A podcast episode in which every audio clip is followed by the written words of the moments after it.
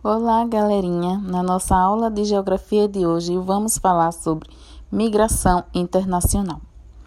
Migração corresponde à mobilidade espacial da população, ou seja, é o ato de trocar de país, estado ou região. A migração internacional consiste na mudança com destino a outro país. Tal ocorrência vem sendo promovida ao longo de muitos anos.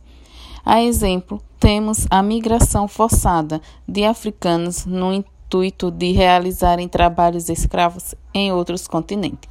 A partir daí, esses fluxos migratórios internacionais têm se intensificado cada vez mais nas últimas décadas.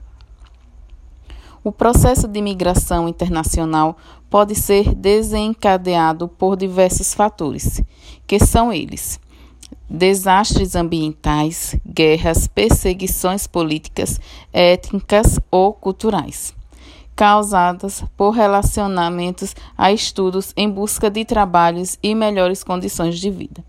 Entre outros, os principais motivos para esses fluxos migratórios internacionais e econômico, no qual pessoas deixam seu país de origem visando a obtenção de emprego e melhores perspectivas de vida em outras nações.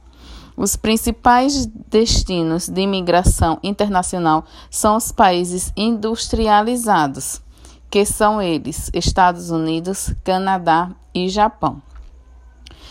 Como já sabemos, os Estados Unidos possuem o maior número de imigrantes internacionais.